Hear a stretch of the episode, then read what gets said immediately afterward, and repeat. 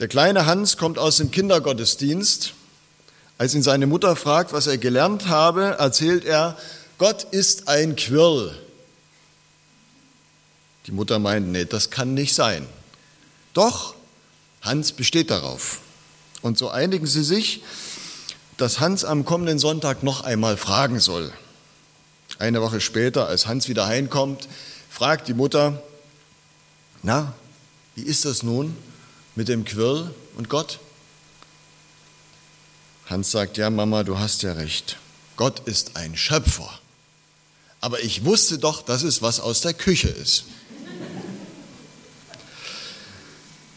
Ich habe mir vorgenommen, eine kleine Predigtreihe über die Schöpfungsgeschichte bzw. über die ersten Kapitel der Bibel. Und wir haben einen ganz schön gewaltigen Abschnitt heute gehört, aber es ist das erste Schöpfungslied oder Gedicht. Wenn man ins Hebräische hineinschaut, dann wird es deutlich, dass es ein Hymnus ist, ein Gedicht. Ähm, ja, und das wollte ich nicht irgendwie auseinanderreißen. Viele Menschen haben ja ihre Schwierigkeiten mit dem sogenannten Schöpfungsbericht. In nur sechs Tagen soll Gott die ganze Welt erschaffen haben und das Weltall. Die Evolutionstheorie, die spricht doch schon allein von einer Milliarde Jahre, die es gebraucht hat von der Amöbe bis Goethe. Wie kriegen wir das denn überein? Ich sage es ganz offen, wenn die sechs Tage im Schöpfungsbericht wirklich sechs mal 24 Stunden meinen, ich finde, da hat sich Gott ganz schön Zeit gelassen.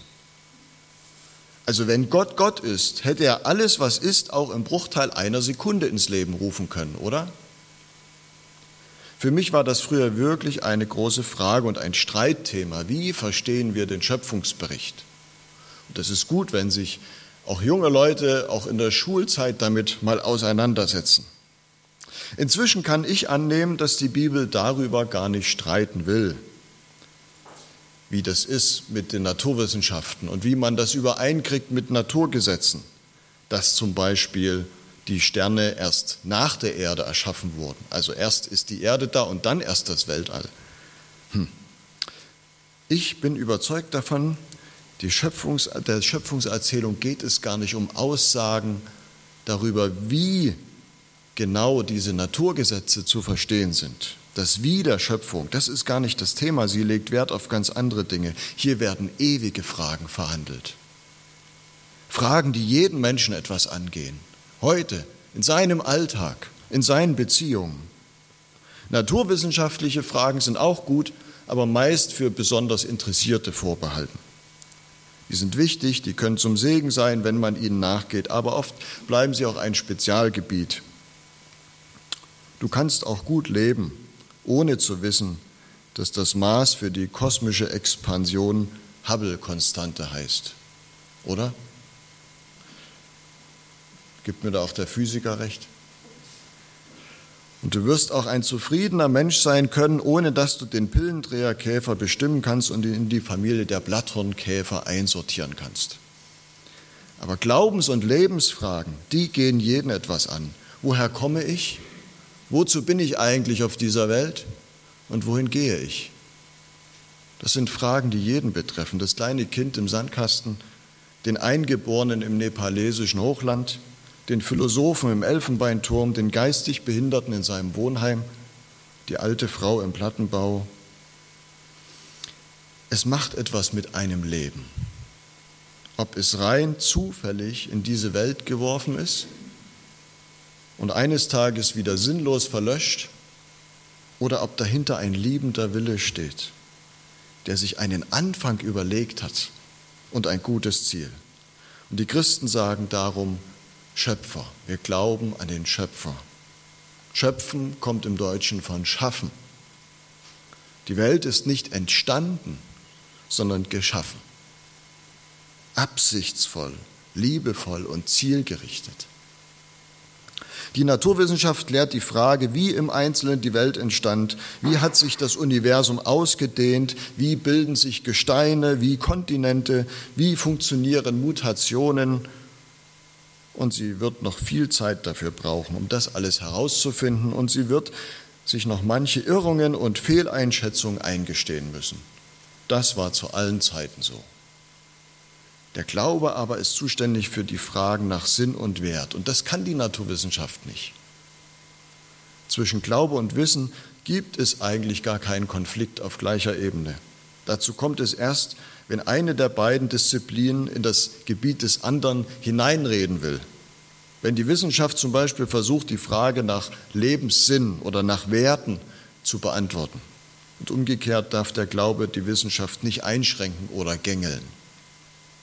Nun bin ich kein Wissenschaftler, Schuster bleibt bei deinem Leisten, ich will darum zum Bibeltext kommen. Christen glauben mit dem Apostel Petrus, der sagt in 2. Petrus 1, dass noch nie eine Weissagung aus menschlichem Willen hervorgebracht worden ist, sondern getrieben vom Heiligen Geist haben Menschen im Auftrag Gottes geredet. Und das gilt auch für den Bibeltext, den wir gerade gehört haben, aus Genesis 1. Dieser Text steckt voller Provokationen, gerade auch für unsere Zeit. Eine davon ist, Welt ist Welt, und Gott ist Gott.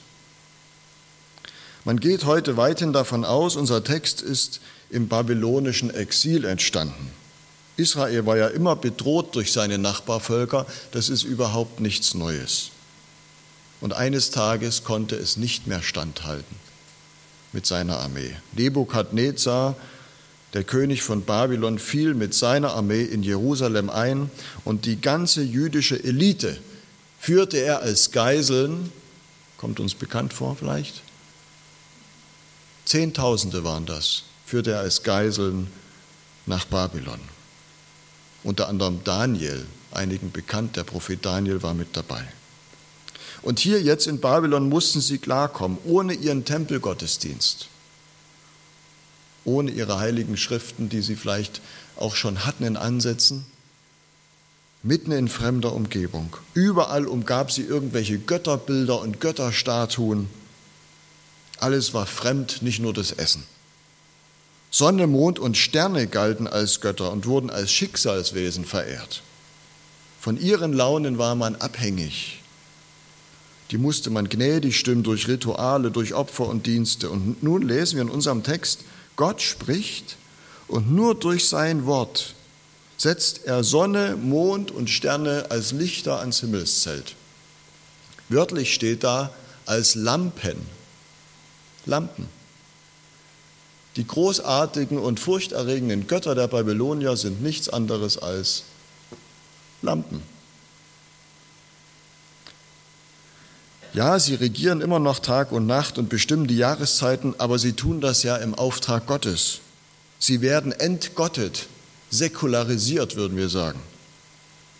Nicht die Menschen dienen ihnen als Knechte, sondern sie dienen uns, und zwar als Orientierung und Lichtquelle. Die Sonne dient auch den Pflanzen zur Photosynthese und damit dem Leben. Sie schenkt unendlich Energie, Solarenergie frei Haus. Ein anderes Beispiel haben wir mit Tiamat, einer schrecklichen babylonischen Meeresgöttin, die ihre eigenen Kinder tötet. Die Urflut diese Tiamat stand für alles, was Angst macht und was dir den Boden unter den Füßen wegziehen kann. In der biblischen Schöpfungsgeschichte wird aus der Göttin Tiamat einfach die Tehom, die Flut.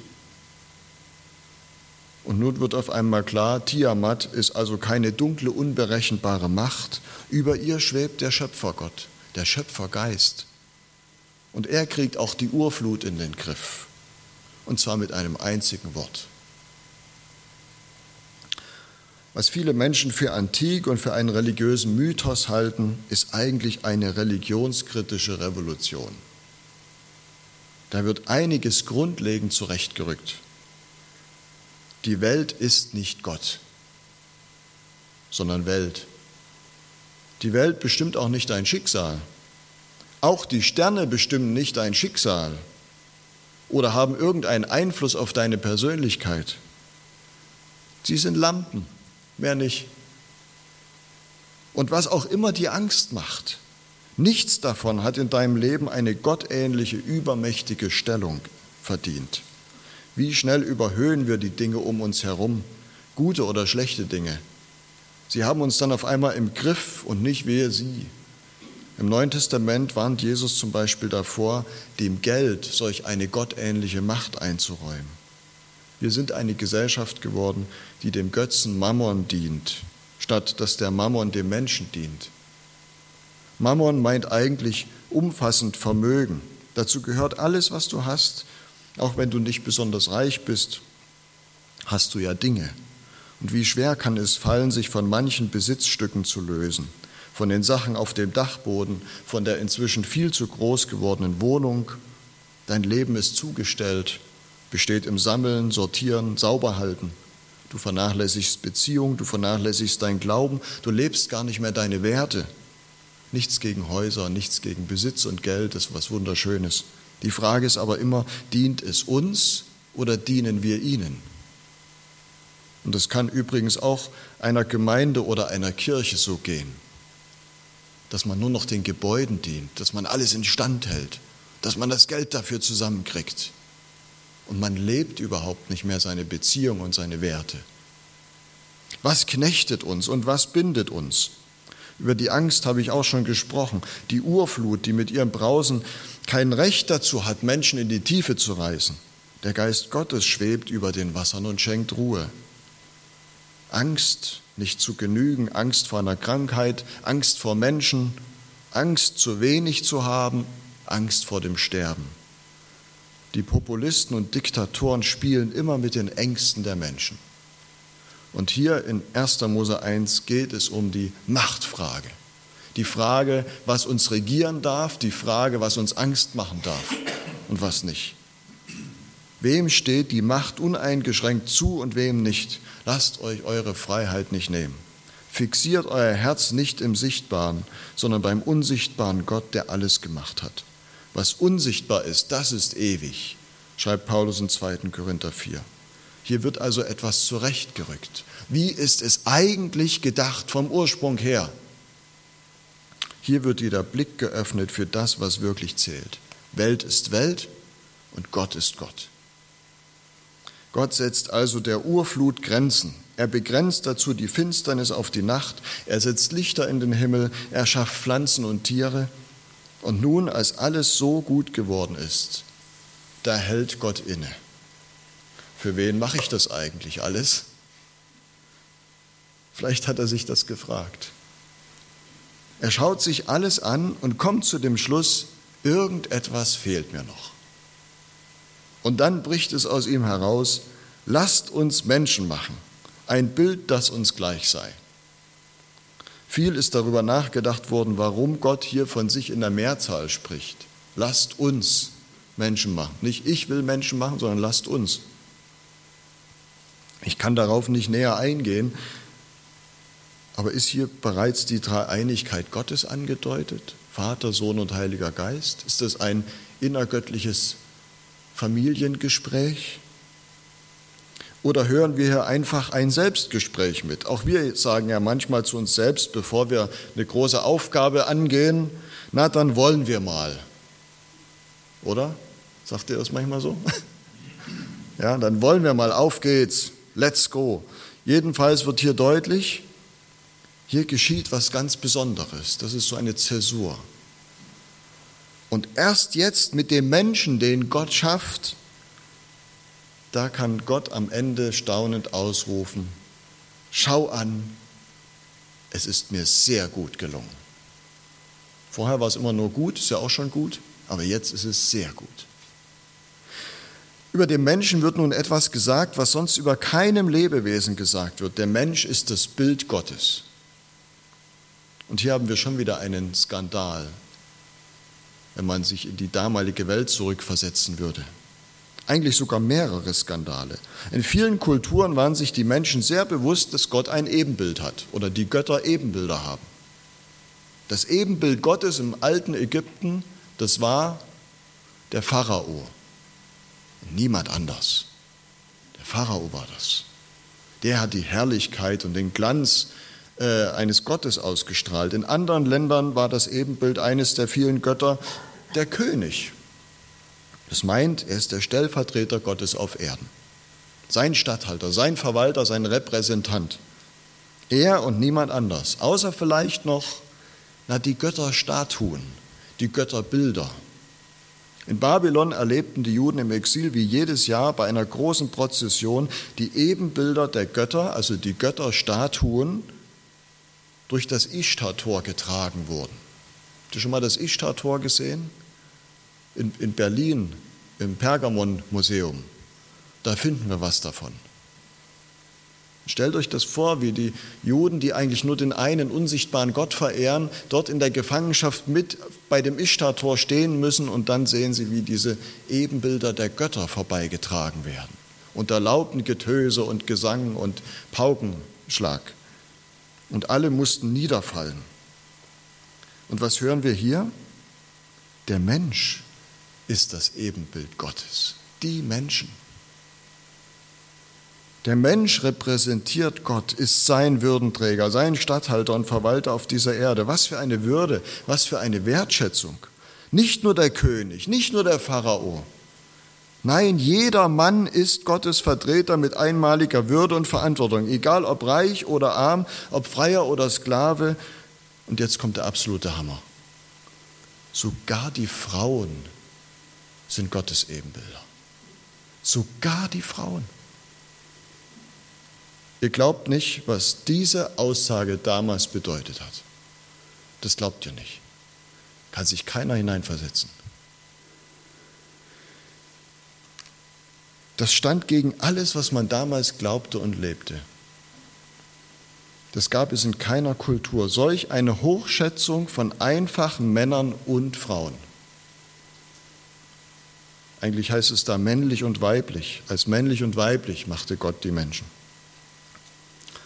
Der Ausdruck männlich und weiblich meint alle Menschen, ausnahmslos.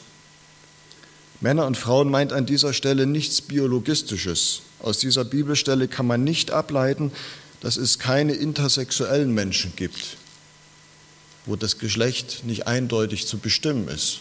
Manche haben das im Biologieunterricht gehabt, dass da mit den Chromosomen was durcheinander gekommen ist oder dass man das von den Geschlechtsmerkmalen nicht eindeutig sehen kann. Jede Hebamme, die schon länger im Dienst ist, hat das schon erlebt. Dass da ein Kind auf die Welt kommt und man nicht genau weiß, ist das nun Männlein oder Weiblein. Es sagt nichts über Transpersonen aus, wo man heute erst dabei ist zu, zu erforschen, was das eigentlich ist. Dass jemand nach außen hin ein Mann ist, aber vielleicht im Gehirn und in der Neurobiologie doch eher etwas Weibliches vorhanden ist. Darum geht es hier überhaupt nicht. In unserem Text, da sind ja viele Dinge in Polarität beschrieben. Das Trockene und das Wasser, Himmel und Erde, Licht und Finsternis. Das Trockene und das Wasser meint die ganze Erde und meint nicht etwa, dass es dazwischen nichts geben darf, das Wattenmeer zum Beispiel. Licht und Finsternis meint den ganzen Tagesablauf an sich und da ist die Dämmerung selbstverständlich mit gemeint. Alles ist eingeschlossen in Gottes Schöpfung. Und niemand ist hier ausgeschlossen. Gerade das ist die Aussage. Männer und Frauen, Alte und Kinder, Kranke und Gesunde, Behinderte und Begabte, Reiche und Arme, Schwarze und Weiße, Palästinenser und Juden, Homosexuelle und Transgender. Niemand ist ausgeschlossen. Über jedem Menschen gilt das Prädikat Ebenbild Gottes. Dieses von Gott verliehene Prädikat ist unverlierbar. Es ist unabhängig davon, ob das ein Mensch über sich selbst weiß und glaubt oder nicht. Auch keine Demenz kann das einem Menschen nehmen. Wenn einer schließlich nicht mehr weiß, wer er eigentlich ist und wer seine Lieben sind, wenn einer nichts mehr kann, außer sich selbst noch windeln lassen und pflegen lassen und füttern lassen, es gilt über ihm Ebenbild Gottes. Und es gilt auch über jedem ungeborenen Leben. Ich finde es ein Skandal, dass die EKD ein Gutachten verfasst hat für die äh, rot-grüne Regierung. Gelb ist ja auch noch dabei, also für die Koalition, wo es ums Thema Abtreibung geht und sagt, na ja, so richtig weiß man nicht, also das Ungeborene gewinnt zunehmend an Lebensrecht im Mutterleib. Zunehmend. Es würde im Umkehrschluss halten, äh, bedeuten im hohen Alter, wenn man nicht mehr so richtig kann und auch abhängiger wird von anderen, dann ist das so abnehmend, das Lebensrecht, oder wie? Nein. Mit der Zeugung bin ich tief davon überzeugt, hat der Mensch Würde als Ebenbild Gottes. Und das kann man nicht irgendwo einteilen oder messen. Niemand muss sich das verdienen. Niemandem kann es genommen werden. Die Gleichberechtigung von Mann und Frau hat hier in diesem Genesis 1, Vers 27 übrigens ihren festen Anker. Die einseitige Unterordnung der Frau unter den Mann ist Folge des Sündenfalls ist nicht in der Schöpfung angelegt, ist Folge des Sündenfalls. Und jetzt kann man sich überlegen, für was man als Christ gerne eintreten möchte. Ja, es ist viel entstellt inzwischen. Es ist vieles nicht mehr so, wie es gemeint ist von Gott. Und bei manchen Menschen fällt es mir wirklich schwer, über ihm zu glauben, Ebenbild Gottes. Wenn Terroristen Frauen und Kinder abschlachten,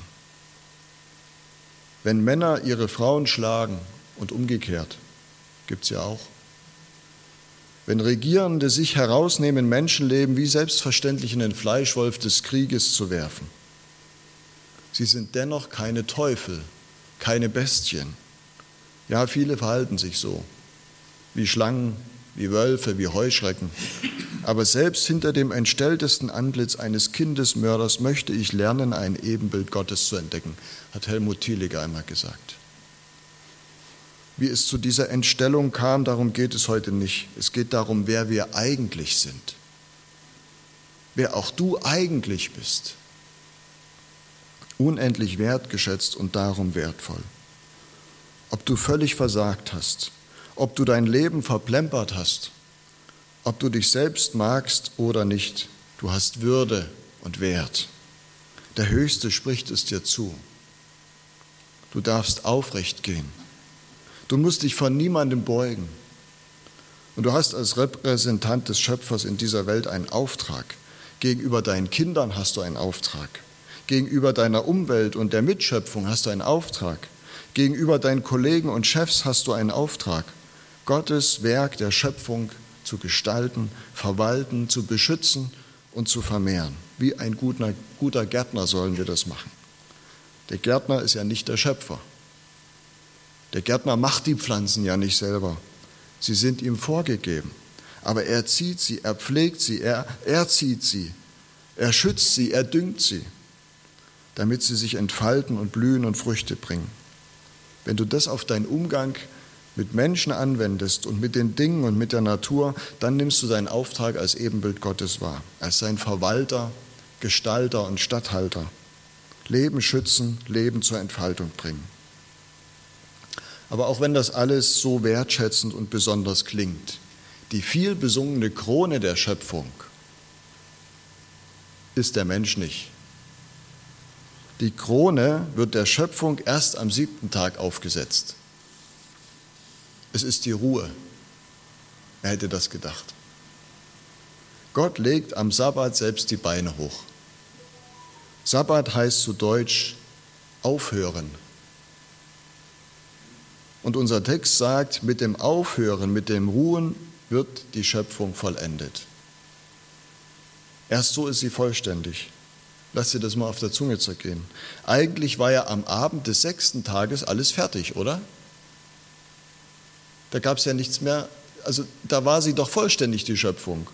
Nein, war sie nicht. Erst mit dem siebten Tag, mit der Ruhe ist sie vollständig. Mit dem Nichtstun mit dem Anschauen, mit dem Genießen. Man könnte auch sagen, der Wert des Schaffens liegt gar nicht im Schaffen, sondern im Genießen des Geschaffenen. Wie viele Menschen berichten, sie haben sich alles geschaffen, eine Firma, ein Heim, eine Familie, aber sie waren nie zu Hause. Plötzlich waren die Kinder groß, wir haben alles gehabt, wir haben gearbeitet, aber wir haben gar nicht gelebt. Und wir haben viel zu wenig geliebt. Und Gott haben wir irgendwie auch aus den Augen verloren. Am Ende eines Lebens hat noch nie jemand bereut, ach hätte ich doch bloß mehr gearbeitet. Oder? Aber es haben schon viele gesagt, ach hätte ich doch bloß mehr geliebt und mehr gelebt. Die große Erschöpfung und Müdigkeit heute rührt daher. Vielleicht ist gar nicht immer die Arbeit das Problem. Eine 38-Stunden-Woche oder 30-Stunden-Woche gab es früher kaum. Das Problem ist, dass wir nicht mehr abschalten können und wollen. Auch in der Freizeit hören wir nicht auf, hält kein Sabbat Einzug, bei vielen auch im Ruhestand nicht. Wir sind ständig auf Achse, ständig online. Und wenn du in 20 WhatsApp-Gruppen bist, sagte kürzlich jemand, dann ist das für dein Hirn, als würdest du durcharbeiten. Ohne Wochenende, ohne Urlaub. Und schon Kinder haben somit heute ein Arbeitspensum wie ein Manager bei Siemens. Wenn du immer alles beantworten musst? Du musst immer reagieren, immer up-to-date sein. Sabbat heißt aufhören. Sabbat heißt offline sein. Man könnte noch viel dazu sagen. Der Schöpfungssegen des Sabbat ist uns verloren gegangen. Ohne den Sabbat ist das Geschöpf bald erschöpft. Jeder Mensch ist gemacht für die Freiheit. Kein Schicksal, keine Angst, kein Götze und kein Mensch soll ihn knechten. Jeder Mensch ist geschaffen mit einer unverlierbaren Würde als Gottes Ebenbild. Geschaffen, seine Umwelt mit seinen Fähigkeiten zu gestalten, immer im Sinne Gottes. Aber vor allem ist der Mensch gemacht zum Leben, zum Lieben und zum Empfangen. Das Ziel der Schöpfung ist der siebte Tag. Alles aus der Hand legen, die Hände öffnen und sich beschenken lassen. Evangelium pur ist das. All das war Gottes tiefe Absicht. All das hat er wirkmächtig durch sein Wort geschaffen. Er spricht und es geschieht. Mehr braucht es nicht. Aus Chaos wird Ordnung, im Dunkel wird Licht, aus nichts wird Leben. Nicht der Zufall, sondern Gottes Wort rief dich ins Leben. Du verdankst dich seiner kreativen Energie. Doch weil der Mensch sich dieser kreativen, lebensverliebten Energie immer wieder entzieht, Darum geraten die Dinge heute aus dem Lot. Der Mensch verliert seine Freiheit, er tritt seine Würde und die Würde anderer mit Füßen und darum wird aus dem Gestalter ein Vergewaltiger der Schöpfung. Darum hastet er ruhelos umher. Ute hat es in der Einleitung gesagt, das ist das, was die Bibel mit Sünde meint. Trennung. Trennung von Gott bedeutet Freiheit verlieren, Würde mit Füßen treten ruhelos werden. Gott sei Dank spricht Gott sein Schöpferwort eines Tages erneut. Denn nur so kann seine Schöpfung gerettet und geheilt werden. Wir haben gehört, wie die Bibel beginnt. Am Anfang schuf Gott Himmel und Erde und die Erde war ein Tohu Wabohu, heißt es im Hebräischen, ein Durcheinander. Und Gott sprach. Und ich schließe jetzt damit, wie der Apostel Johannes sein Evangelium beginnt. Am Anfang war das Wort. Und das Wort war bei Gott und Gott war das Wort. Und dieses Wort, dieses lebensschaffende und diese lebensverliebte Energie wurde jetzt ein Mensch aus Fleisch und Blut und wohnte unter uns. Und wir sahen seine Macht und Schönheit, eine Herrlichkeit in Gestalt des eingeborenen Sohnes vom Vater voller Gnade und Wahrheit. Jesus Christus ist in dieses Durcheinander, in dieses Tohu Wabohu, was wir heute erleben, hineingekommen, damit er das wieder in Kraft setze, was Gott am Anfang gemeint hat. Wenn du heute neu staunst über Gottes Schöpfungsgedanken und wenn eine Sehnsucht in dir wächst, so möchte es doch wieder sein, dann such den Kontakt zum Schöpferwort. Höre die Worte Jesu. Schau dir an, wie er mit Menschen umgeht, wie er liebt und woran er leidet was er über den Sabbat sagt, was er sagt über den Wert eines Menschen, über die Angst und über die Götzen. Und du wirst entdecken, er ist der, der die Dinge wieder ins Lot bringen kann, auch bei dir. Amen.